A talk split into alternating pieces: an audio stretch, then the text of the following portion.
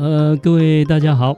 那我们在前两集哈，我们讨论一个茶禅的主题哈。我们讲这个中国的茶叶文化哈，跟我们的佛教的寺院啊，当时是在古代是息息相关的啊。而且啊，这个茶饮文化在我们寺庙道场的生活也是重要的一环啊，包括它里面的礼仪，包括里面的艺术。啊，包括各种的茶具啊，那这种后来传到日本，那他们就发展的非常好，就所谓的茶道。那为什么我们在上次的节目有跟大家介绍到哈，为什么茶跟禅啊这两这两件事情可以结合啊？最主要哈，我们茶叶就是提神嘛，那我们的禅坐需要提神，而且呢，我们的禅坐是为了要觉醒，那这个茶叶的功能就有。清新觉醒这样的一个功能，嗯，上次也说到，茶叶在现代也可以作为一种正念减压的方式。呃，是的，应该是一个很好的方式，而且把它推广成呃地区的产业也好，嗯，或者是啊、呃、我们的日常生活一种精致文化啊、日本的这个茶道文化就是啊、呃、值得我们去借鉴。没错，没错。是，那我今天再来谈另外一种饮品。嗯，这种饮品哈啊，我们称作咖啡禅哦。咖啡也有禅，咖啡也有禅啊？为什么？哎，它的关键字就是在觉醒，也是一样提神哦。所以其实在这两种饮品，他们的他们都是建立在我我想要去修禅这件事情，所以我我是一个提神的关键因素。是的，关键这样的功能嘛，嗯啊，因为禅修不是坐在那里打瞌睡嘛，对，啊，是在那里所谓的参禅。那我们古时候有所谓的默照禅，还有一种话头禅啊，那都是他都要很专注放松啊，那它是不可以混成的。默道禅，默照，默照，默照，哎，默是静默的默，照是观照的照。哦，就不能讲话，哎，不讲话，而且是整个心心念也是静默的。嗯，如果有妄想杂念一升起来，马上觉察，要马上丢掉。哦，所以算是禅修一个比较一种方法，比较，难的吗？哎，它是算是比较难的。哦，啊，它是类似一种无想观，就是我们其实我们日常生活，我们个人的念头非常的多。嗯，那它是已经训练到没有念头。那个难度是相当高的，所以有点像是说，今天你在禅禅修，然后你就开始，你什么都不能想。呃，在我们的习惯性，它还是会有这种想、这种念想出现，嗯，但是念想一起来就要丢掉它。哎，我这个就很好奇，因为我其实也做过类似的事情，但是是我在想要睡觉的时候，就、嗯、有时候睡睡不着会胡思乱想，是，然后我可能就会想象一个白色的布。是，然后就想想尽办法让思绪停在白色的布上面。一想到，比如说可能一段哎今天的那个可，然后我马上就可能会回去回去，类似这种感觉吗？呃，是的。那您刚才讲说，你让它停留在一个白色布啊，那个是有一个对象，嗯、对啊，那个就比较像在另外禅宗，我们汉传禅宗还有一种叫做话头禅的运用。话头禅，话头禅啊，它利用一个。故事的一个主题，嗯、啊，就像一块白布一样，一般让你的思绪去注意到那一个啊，那一个主题，嗯嗯啊，那这样来训练，让他能够专注。啊。那这个是他是有念头的，嗯、只是把念头集中为一念，嗯。啊，就是类似你讲睡不着，我们就啊，又是有时候可以数绵羊啊，因为。你那个头脑还在动嘛，所以他们就睡不着。那你可以数绵羊，数绵羊就把你的心念放在数绵羊这一个念头上啊。那你把它哦，您刚才说的很好，就是哎，你要想象哦，我投入到一个白布里面，啊，其他都不想了啊。但事实上他没有不想，他是还在一个念想，他、啊、集中到一个念想。那默照是没有念想，这很难，它就更难。就是你，所以一般我们是先把它集中在一个念想。啊，然后再训练到没有念想，或者念想一起来马上就丢掉。我们有时候失眠睡不着，那个念想是丢不掉的。嗯，应该大家都有这种经验。我我没办法想象诶，因为要我觉得要什么都脑袋什么都不想，顶多就是你专注在感感受现在生活，就是感受你现在身上每一个能够感五官能感受到的东西。但那个不也是一种念想嘛？就是我，比如说我我呃，现在脚脚哎，感觉有点麻了，哎，感觉呼吸有点顺，这个这个算念想吗？它也是念想。那又怎么完全没有念想？这是不可能的。它事实上不是真的完全没有念想，啊、其实它是它是静默的念想，它是静默的念想啊，就是说一般我们把念想让它集中，嗯，哦、啊，数绵羊嘛，对啊。或者是哎一块白布嘛，对，哎或是啊掺一个话头嘛，啊我们都要集中在那里。那它的集中是说集中没有没有这个集中静默，嗯，集中尽量没有念想出现。对，那当然会出现啊，那出现就把它丢掉。那如果我们是集中在数绵羊，那有时候数一数又又想其他事情，那我们要把它再抓回来这个念头，要又集中在这，所以它有一个很明确的对象的一种是。它的它的对象是不要不要念想，也是一种念想。哦，有点像是你刚就是你刚把眼睛闭上，然后还没有任何思绪，就是一个就是一个完全是静止状态，然后一想到的时候马上要把自己对对对。哦，所以你那个、哦、你那个白布如果是空白的，嗯，它就会变成墨照了。哦，那、啊、你如果是想象着全部集中在本本，就有点像。专一那单一所缘，就有点像话头的那个感觉。了解，哎，它很维系，所以其实咖啡就能帮助我们去做这样的禅修。那咖啡跟茶，它的功能是在于啊，有这种提神的作用啊，因为你要我们刚才讲，不管是墨照也好，或者是画轴也好，数绵羊也好啊，你把它想成啊，投射到一个白布也好。它是不是要很专心才做得到？啊，没错。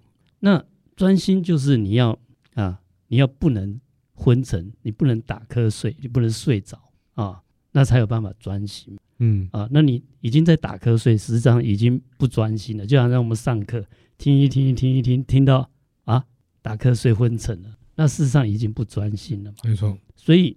茶跟咖啡的作用都有提神的作用哦，哎、欸，那他们提神的作用都是在这个咖啡因，嗯，这个成分，嗯嗯，啊，茶叶茶叶里面有咖啡因，咖啡里面当然也有这个咖啡因，它就是提神的一个效果啊。哎，我会想问，如果今天你借由外外物外力来使自己能够专注，或者使自己能够有精神，那这个在佛法里面算是允许的吗？呃。这是允许的啊，就因为我们各种方法啊，都是在心念的训练。对，那有些刚开始不纯熟的时候，通常是要借助外力来帮忙，哦，但它不能成瘾，对不对？呃，他就是说，最后这个方法也要能够舍除，不能永远靠这个方法。有点像是到最后你不不需要靠咖啡或茶，你就可以有精神的去做。对，到时候是你没有茶、哦、没有咖啡，你照样能够提神，能够专注。所以有点像入门我们的一个协助的一个辅助，呃，是的，辅助道具的感觉。是的，是的。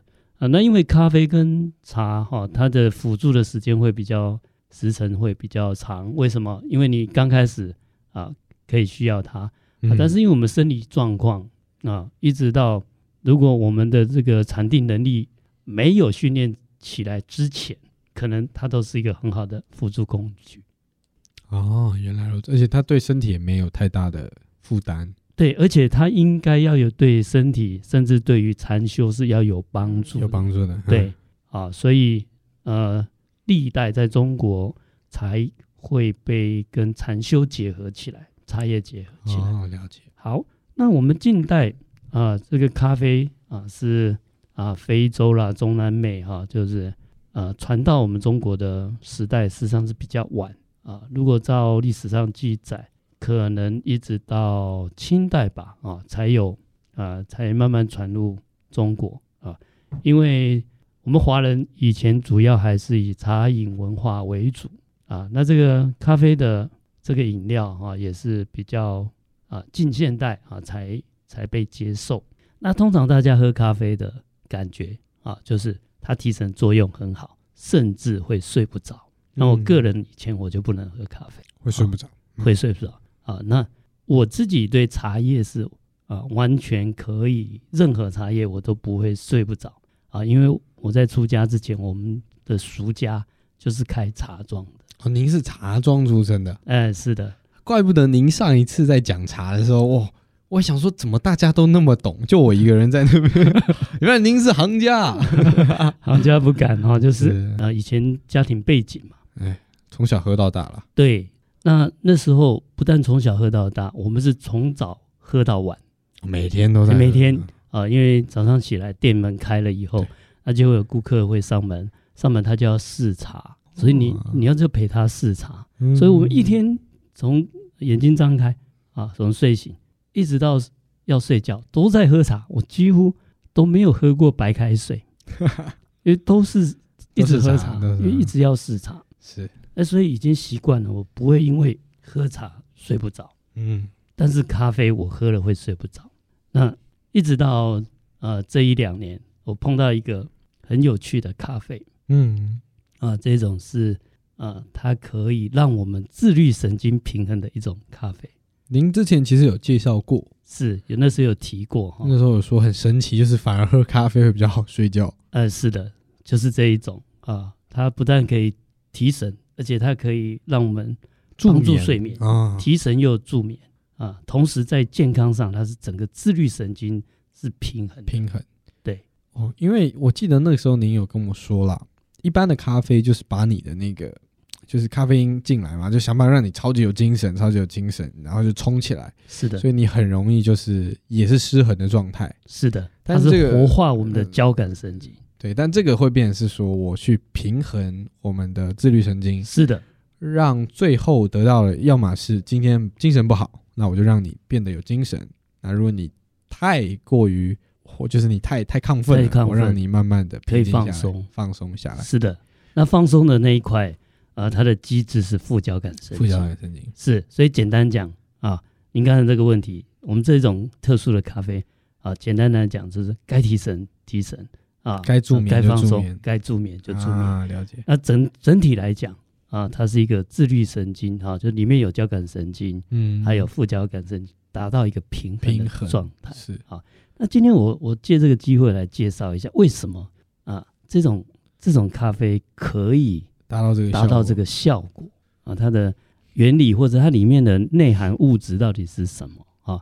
我们知道哈，咖啡里面提神的物质跟茶叶一样啊，就是这个咖啡因，嗯，对，它是活化我们的交感神经，所以呢，我们就会提神，但是它也会亢奋。是很多人喝了咖啡，我以前喝咖啡就会心悸。因为它就会亢奋状态哦，那、啊、睡不着也是一样，对啊，它是一个亢奋状态。那再加上我们自己的副交感神经不够活化，没有办法平衡它的时候，那啊，你就会心悸，会啊，会有这个失眠的反应出来。好，那所以咖啡因啊，这个是提神的重要的物质啊。另外一个叫做绿原酸，绿色的绿，原来的原酸。果酸的酸，因为咖啡豆它事实上是一种果实，它是一种水果，只是它的果肉果皮很少啊，它很薄。但是如果呃大家有机会去吃到那个新鲜的咖啡豆，它那个外皮跟那个果肉是甜甜的啊，很薄而已啊。那但是它里面的这个种子啊，那是很大。那我们的咖啡豆事实上就是咖啡果里面的种子啊。然后去烘焙而成，嗯，所以这个种子里面也有另外一个物质叫做绿原酸，就是一种果酸，嗯，这个果酸刚好可以活化我们的副交感神经，所以它本来就有这种物质可以提神。哦，但因为平常喝的都是咖啡因的比例比较高，是的，所以其实抵消完之后还是自律神经比较是的。比较活跃，这样。是因为平时的这一种一般商业上烘咖啡豆。啊，这个过程啊，它通常留下比较多的咖啡因，嗯。啊，然后绿原酸留的比较少，甚至啊没有留。过熟的烘焙过度的，它甚至没有留下绿原酸啊，所以当然它就是只有亢奋的效果，嗯啊，它就没有去啊放松的这个绿原酸的活化副交感神经的这一种效果。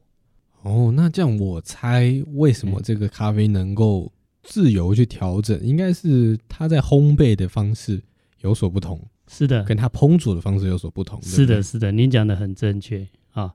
那最主要就是两个啊，您刚才两个都提到了，第一个就是烘焙，嗯，烘焙的过程啊，那绿原酸要保持它烘焙不能太高温，嗯，啊，所以啊，这我们一般咖啡来讲，一个烘焙曲线就是它温度啊，这个曲线决定了绿原酸的含量、咖啡因的含量以及啊香味。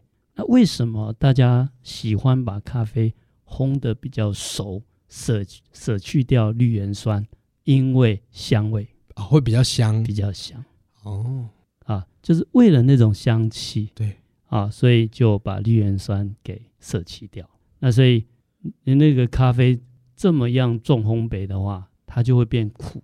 它不但、嗯、它不但没有绿原酸，而且还会变苦哦啊，所以后来就只好加糖。原来是这样来的，是是哦。啊哦，所以其实换一个方式说，如果我们想要保留绿原酸，我们就比较偏向低温烘焙。是的，低温烘焙。哎，那，那在烘尝起来有什么不一样吗？尝起来它就有带一种啊、呃，有一种酸味的口感。哦，会比较有点酸酸的，有点酸酸的咖啡。我好像喝过这种咖啡，是，嗯，啊，叫做浅浅焙到中焙都会保留这种绿原酸的酸味。是是。那如果品质好的这个咖啡，它的酸味。会非常舒服，就是是好好喝的酸，哎，它是好喝的酸啊，而且那个酸喝完以后，它会让我们的整个喉咙啊会有这种打开的感觉，嗯嗯嗯，哎，它呃它不会让我们和喉咙变成一种紧绷的状态。那如果我们再去补充水分的时候，你会觉得整个喉咙回甘。啊，哎，那个非非常的舒服，哎，那是另外一种啊，另外一种品味。没错，没错，是的。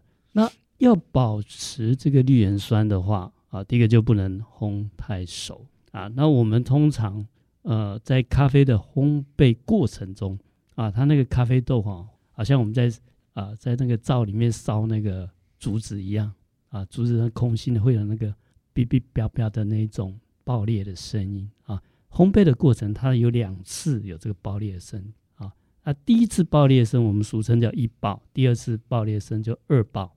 二爆过已经都是算中烘焙了啊。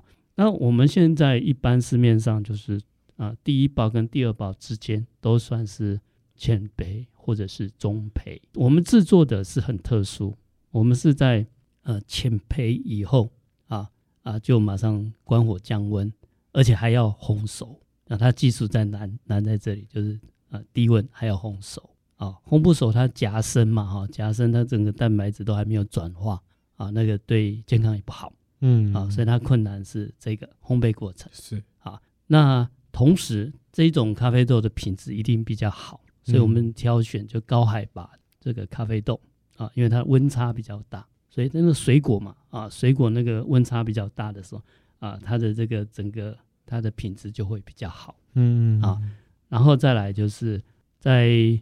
咖啡豆采摘以后啊，它会经过日晒或水洗处理啊，要它要把那个啊外层的那个果皮、果肉还有那层膜啊去除掉啊，通常有日晒、水洗的方法。那我们比较特殊的，我们都会再放置八到十二个月，将近放一年哦，嗨，放一年再烘豆。啊，烘完以后我们还有醒豆啊，还还放一个月，就烘好以后再醒豆一个月，这是比较特殊，一般。那以台湾来讲，都是啊，尽量烘完就马上泡。那厂商说这样是比较新鲜啊。那我们的做法比较不一样啊，我们的烘好以后还会再置放一个月。当然这一个月要注意防潮了，嗯啊，呃，不然让它发霉要注意防潮。那为什么还要再放呃一个月啊？最主要是啊，要让它有一些烘焙过程中。在蛋白质加热啊烘焙过程中哈，有一些有害的物质要把它去除掉啊。那里面最主要两种，一个叫做苯比啊，另外一种叫丙烯酰胺啊。丙烯酰胺啊，这个就是我们常常吃炸薯条啦、油炸的这些食品里面呢，炸豆腐也好哈，有那个焦香味，事实上它就是丙烯酰胺。丙烯酰胺这个在啊我们这个。台湾的医师工会的网站里面公布，这是致癌物质。嗯，好，但是呢，因为它很香啊，所以有些家庭主妇啊，她长期油炸哈，有时候那个丙烯酰胺都会造成啊，像肺部的这些癌变等等。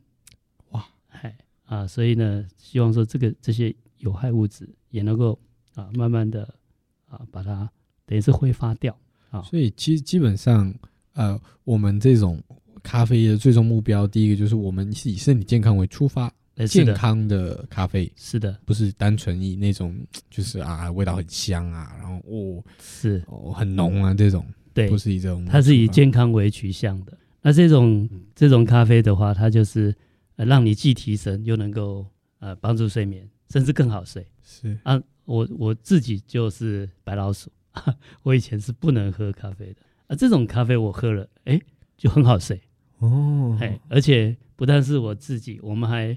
呃，跟这个阳明交通大学哈的教授啊，我们一起还有做一些人体实验，就是他们有这个上次节目上有介绍过这个心率仪，我们从心率仪去量测，哎，发现喝完咖啡啊，大概十分钟、十五分钟以后，自律神经就会慢慢平衡。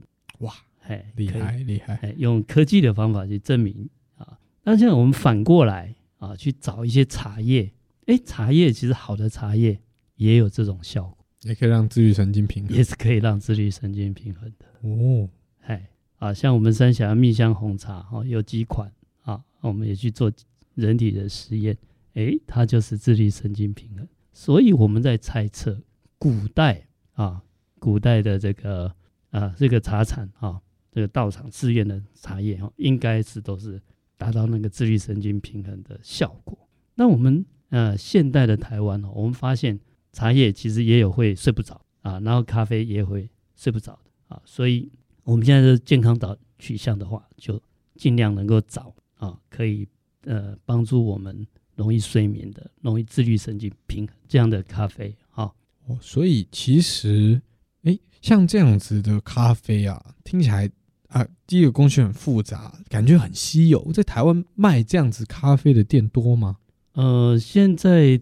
台湾卖这样的店事实上不多啊，不过慢慢的大家也开始注意到，呃，这个咖啡饮品的健康啊，所以现在慢慢有呃所谓的浅焙或浅中焙的啊这种咖啡出现。那现在也比较多元了啊，不再一味强调哈，像就是这种焦味苦味的这种啊，但是这种有焦苦味的咖啡，它实际上是比较香醇，是是。所以现在也开始有人是以这种健康取向的，慢慢朝朝这样子去发展。如果我们想喝，在哪里喝得到？哦，我们呃三峡的听众朋友啊，我们在三峡就有啊，就有一个呃咖啡馆啊，它的名称叫丝路驿站啊。那有一些居士啊，他们去自己去经营的啊。当时这些居士是跟一位陈炳东老师学这个咖啡的冲泡啊。那也是陈炳东老师他特殊的咖啡的教法啊。那如果以后有因缘的话，有机会啊，我们也许可以邀请陈炳东老师到现场啊。他个人教咖啡已经二十多年了，嗯啊，那他原来喝那个传统的咖啡，他传统的教学啊，他自己都啊那种健康都出了问题啊。在偶然的机遇之下，哎，他发现了有这一种的制作方式。啊，然后它的冲泡方法也很特殊啊。我们下下次哈，我们来跟大家介绍它这个除了呃它的烘焙制作的方法啊比较特殊以外啊，另外我们把它发展为咖啡禅。为什么叫咖啡禅？因为它的冲泡啊也非常的讲究啊，也是一种正念解。对对，它也就是在冲泡的过程也可以让我们正念舒压。是啊，因为它的冲泡方式。啊，有一点麻烦啊，它有四道呃三道工序啊，要闷蒸四十秒啊，然后要用手冲梅花烙，然后再做翻滚啊。那你要注意那个水水的那个控制手的姿势，嗯啊，那很有趣的是陈老师他教学完啊啊最后一堂课啊都要学员冲泡给大家喝。那我们发现同样的教法。大家冲出来都不一样，可能是心境还有那个手的稳定度啊不一样，这很有趣。就是一个比较复、比较困难呐、啊，难以学会的一个咖啡冲泡的方式？呃，其实也不是非常困难，就是说只要常常泡，嗯，然后我们把它，我现在已经把它当做日常生活的一环啊啊，那每次啊、呃、自己花个十分钟啊来泡，哎，整个心情就整个都宁静下来。是是，然后现在人非常忙碌嘛，哈，对，你一天如果找个十分钟、二十分钟。啊，你自己手冲咖啡，然后坐下来品尝一下啊，那是这个生活的品质哈，是非常好。是的，是是。这个呃呃，我们呃等到下周啊，我们再继续来跟大家介绍啊，从这个觉醒咖啡怎么发展成咖啡产。那我们也希望说啊，大家一起来推广。好，好，谢谢各位的收听，谢谢，好，谢谢大家。拜拜。